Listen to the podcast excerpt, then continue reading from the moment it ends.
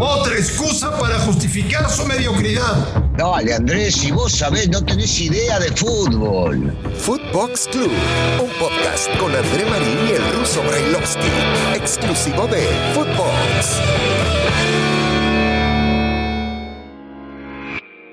Amigos de Footbox Club, es un verdadero placer saludarles hoy que es jueves 9 de septiembre del 2021. Gracias a Dios, afortunadamente se terminó la fecha FIFA. Nos olvidamos de selecciones muy poquito tiempo, ¿eh? porque el 7 de octubre vuelve a haber actividad en eliminatorias mundialistas para Qatar 2022. La selección mexicana de nueve puntos posibles tiene siete. Es líder del octagonal final de la CONCACAF. Empató en Panamá. Vamos a revisar lo que pasó ayer en el estadio Rommel Fernández, lo que viene, cómo está la CONCACAF, cómo están las eliminatorias para la Copa del Mundo y ya, por fin, volvemos a hablar de fútbol de clubes. Mañana reanuda la liga en nuestro país. Saludo con muchísimo gusto al señor Daniel Alberto Brailovsky. Rosito, ¿cómo estás? Te mando un abrazo. Hola, Andrés, un saludo para todos. Con eh, aquí, digo, con algunas dudas que se pueden llegar a generar, pero me parece que lo más importante, y lo veníamos hablando, eh, son la cantidad de puntos que se terminan rescatando. Podrán o no estar de acuerdo, les gustará o no la forma de jugar, pero al fin y al cabo, siete puntos de nueve te termina poniendo con una, una ventaja bastante importante y considerable en esta, en esta eliminatoria. ¿Cuáles son las dudas que tienes? Bueno, la forma, la forma de jugar, eh, el estilo, eh, no hay ninguna duda que está bien marcado y que el técnico pretende jugar con cuatro hombres en el fondo, tres en el medio y tres adelante. Esto lo vemos los que entendemos de fútbol y los que tienen mucho poco regular pero por momentos no vemos eh, la intensidad que creemos que deben tener y tomamos en cuenta que algunos de los cambios tienen que ser porque el futbolista no puede llegar a aguantar tres partidos en una misma semana. Pero también debemos comprender, o por lo menos yo comprendo cuando digo de quiero ver jugar a México de diferente manera, un poco más agradable, más que llene el ojo, que hay muchísimos futbolistas que no están y que son titulares en esta selección. A ver, empiezo de adelante para atrás. Jiménez y el Chucky son fundamentales y yo siento que hasta irreemplazables, aunque algunos dirán que no los hay en el fútbol. HH, eh, titular indiscutido en esta selección, eh, juegue quien juegue y estaba en un gran nivel. Ya hoy por hoy no está jugando, no fue citado y seguramente esperemos que sí venga en octubre. Me imagino, me imagino que Héctor Moreno, estando al 100%, sería titular en esta selección. Entonces uno vislumbra y de cuatro o cinco futbolistas de primerísimo nivel que no están y siempre he dicho que México no tiene para hacer dos selecciones de primer nivel. Todo esto me lleva a pensar que tiene, va a haber una mejoría sustancial eh, si estos son citados para octubre y de ahí en más estar pensando ya en el Mundial de Qatar. En octubre contra Canadá en el Azteca va a jugar Jiménez. Sí, sí, lo más probable, como bien decís, que juegue y es una gran diferencia. Eh, sabemos primero porque le encanta al técnico, porque estaba adaptado, porque estaba crecido, porque demostraba tener muchísima capacidad para, para manejar los tiempos, los partidos, es un muy buen definidor y yo creo que hoy por hoy sigue siendo el máximo referente como centro delantero de esta selección y ya está jugando para cuando tenga que venir, seguramente tendrá seis o siete partidos en primera división en un fútbol competitivo como el inglés y seguramente estará, estará para, para jugar al cielo. Quien, quien dudaba, Russo, de la selección mexicana por lo que sucedió en el verano, perdiendo la Nations League, perdiendo la Copa de Oro, sin jugar bien al fútbol, etcétera, etcétera. Todo lo que pasó, todo lo que le quitó un poco de crédito a Martino. Bueno, pues comenzó la eliminatoria, ha jugado tres partidos. México es mejor que sus rivales México no tendrá el más mínimo problema, Daniel Brailovsky, para calificar otra vez a un mundial. Bueno, a, mí eso de que ya te quitaste la palabra caminando o que fácil o es mucho más accesible, a mí no me gusta. A mí me gusta ir partido a partido. Si bien es cierto, insisto que sacó una ventaja considerable y se puede hablar de un 30% de ya que ha ganado dentro de las posibilidades de poder llegar a calificar en la, situación que está ahí con los puntos que ganó, me imagino que tenemos que ir paso a paso, poco a poco, partido a partido, y que hoy lo hemos visto, todos los rivales son complicados en la cancha que juegues. En el Estadio Azteca te complicó indudablemente un equipo que después pierde de local 3 a 0. Eh, y este mismo equipo empata con Costa Rica en Costa Rica, hablo de Jamaica. Eh, el Salvador, que había empezado bien, termina siendo goleado el día de ayer.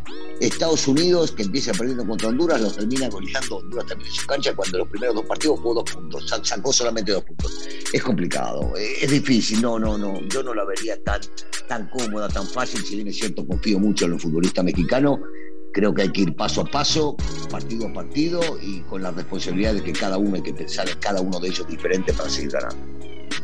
Pero el balance es bueno, ¿no, Russo? De tres partidos. Sí, estoy, yo, yo estoy convencido que sí, porque si vos mirás a la mayoría de las selecciones en el mundo, y hablo de la mayoría, no de todas, eh, piensan en rescatar primero los puntos, eh, sacar la mayor cantidad para poder llegar a calificar y después ver cómo se juega. Eh, todos quieren jugar bien al fútbol, todas quieren llegar a mostrar un buen fútbol, atractivo, ofensivo, golear. Todas, yo creo que no hay ninguna selección que no lo quiera hacer. Pero lo primero que piensan todas, y el que te diga lo contrario es un mentiroso, es en ganar. ¿Te puedo hacer una pregunta complicada? Siempre me complicás, hasta la vida me complicás, entonces puedo preguntar lo que quieras. ¿Qué te complica, hombre? ah, bueno, te lo que tener que soportarte todos los días en esto, todos los días escucharte. Oye, pero pero soy un tipo fundamental en tu vida. ¡Ay, ajá! ¿Estás hablando en serio? Sí, claro. Marín, no, no, no, no. No existís, Marín. No existís. O sea. Sin mí, sin mí no puedes vivir. Sí, claro. ¿Qué te dijo eso? Ah, mucha gente, mucha. No, por el amor de Dios, por el amor de Dios, Marín. No, no te soporto, no te aguanto. Lo que pasa es que no me queda otra. Este, esto es trabajo y bueno, uno no elige a veces, cuando no es dueño eh, y es prestador de servicios, no elige a quién le ponen al lado. Y te tengo que bancar. A ver, Rusito, ten, pantalones. Los tengo. ¿Quién no debe volver a la selección mexicana? Wow. Eh, ¿Quién no debe volver a la selección mexicana? Eh, de acuerdo al reglamento y a la forma de manejarse, los indisciplinados. Aunque yo creo, siempre he dicho lo mismo que Chicharito tenía un lugar en la selección, que Salcedo tiene o tenía un lugar en la selección, que Vela tenía o tiene un lugar en la selección, y por H o por B los tres no, no están ni estarán. Yo creo que el tema disciplinario es eh, sumamente importante en cualquier selección y lo estamos viendo. El ambiente que vimos dentro de esta misma selección, hablo fuera de la cancha, difícilmente lo hemos visto en muchas, viendo a todo el grupo unido. Entonces, primero me basaría en eso, en la cuestión disciplinaria. Y después no me estoy escapando de la pregunta con respecto a los que juegan. ¿eh? Yo siento que tres partidos de eliminatoria no son suficientes para medir quiénes pueden estar y quiénes no. Quienes deben y no pueden salir, sí, esto es mucho más fácil, que son este, los Ochoa, hoy por hoy te diría Montes, yo al Cata no lo excluiría, al contrario, me parece que ha demostrado en un solo partido que tiene capacidad para bancarse lo que sea, guardado, por supuesto, indispensable. No jugaron, pero Herrera y Jiménez y el Chucky los veo adentro del equipo. Eh, me, a mí me, gustaría tomarme tres o cuatro partidos más para decirte definitivamente quiénes no deben estar en esta selección. Se borró Alvarado en esta gira rusa. Sí, sí, sí. Pero bueno, tampoco era fundamental, ¿no? Que esté Alvarado no, no le va a significar demasiado a, la selección, a la selección mexicana. Eh, y otra vez, yo, yo creo que hay que esperar vamos a darle oportunidad. Hay muchos que son jóvenes también. Hay muchos que son jóvenes y yo creo que la mitad, la mitad de la eliminatoria nos va a permitir, o un poquito más, eh, seleccionar, por lo menos por gusto, quienes deben estar fuera. ¿El próximo campeón del mundo va a ser europeo? Yo espero que no. Siempre quiero que sea Argentina.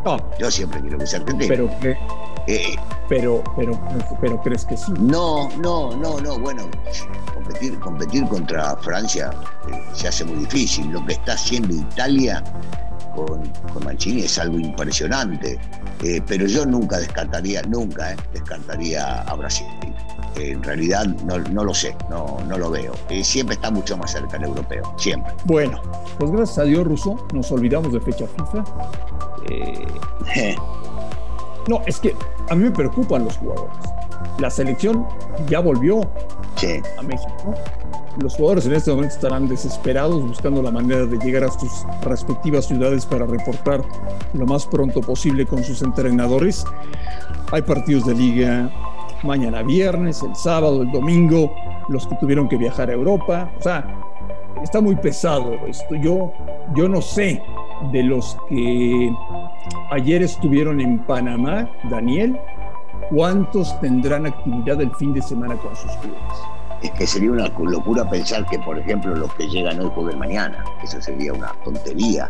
Eh, posiblemente el sábado alguno que otro pueda llegar a estar eh, dentro del plantel y el domingo un poco mejor por, la, por las circunstancias de que descansan un poco más. Eh, me preguntaría aún más qué pasaría, qué pasaría con los futbolistas que vienen de Sudamérica, que hay muchos, porque estos recién juegan el día de hoy y estarían regresando como muy temprano el día de mañana. Que le toca jugar mañana no puede, que le toca jugar el sábado es lo difícil. El domingo en una de esas pueden llegar a, arrancar. O sea, nos espera una mala jornada de liga.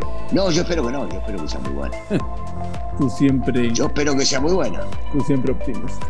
Eh, siempre, siempre. Crucito, de la jornada platicamos mañana viernes. ¿Te parece bien? Me parece bárbaro. Te mando un gran abrazo y que tengas un gran día. Igualmente para todos. Un abrazo grande. A nombre de Daniel Alberto Brailovsky y de André Marín, esto fue Footbox Club. Gracias por escucharnos. Un fuerte abrazo y estamos en contacto el día de mañana. Footbox Club con André Marín y el ruso Brailovsky, podcast exclusivo de Footbox.